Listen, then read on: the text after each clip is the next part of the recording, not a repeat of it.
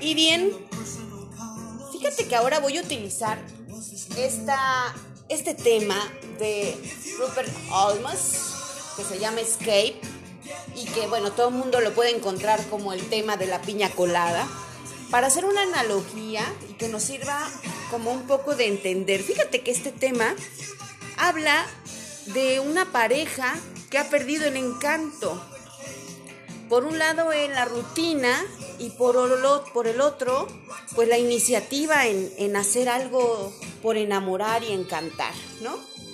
Entonces ella pone coincidentemente un, anuncio en el periódico para que encuentre a alguien que le guste la piña colada, que le guste hacer locuras, que le guste besar. Y entonces él encuentra ese anuncio en, en el periódico que lee rutinariamente. Y para no hacerte el cuento más largo, él llama para la cita y la de la cita es su esposa. ¿Qué se dan cuenta ambos? Pues que ambos están buscando encontrar la novedad. Y te das cuenta que la novedad puede surgir precisamente de la iniciativa de salir de esa zona de confort de todos.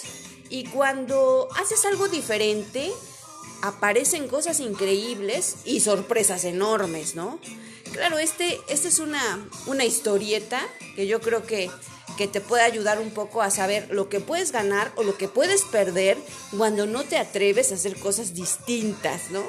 Entonces, me parece muy, muy ad hoc este tema para hablar de esta situación. Tenemos que ser innovadores, inventar cosas, eh, siempre estar buscando algo, algo lindo, algo diferente para compartir con los demás para sacar algo distinto, para salir de la zona de confort y que no nos pase esto, que tú estás buscando la innovación, alguien más también y se encuentran en un punto de coincidencia hasta que no llegue ese punto, pues mientras no sabes ni lo que él quiere ni lo que yo quiero y estoy hablando de las relaciones de pareja, pero también en las relaciones profesionales igual.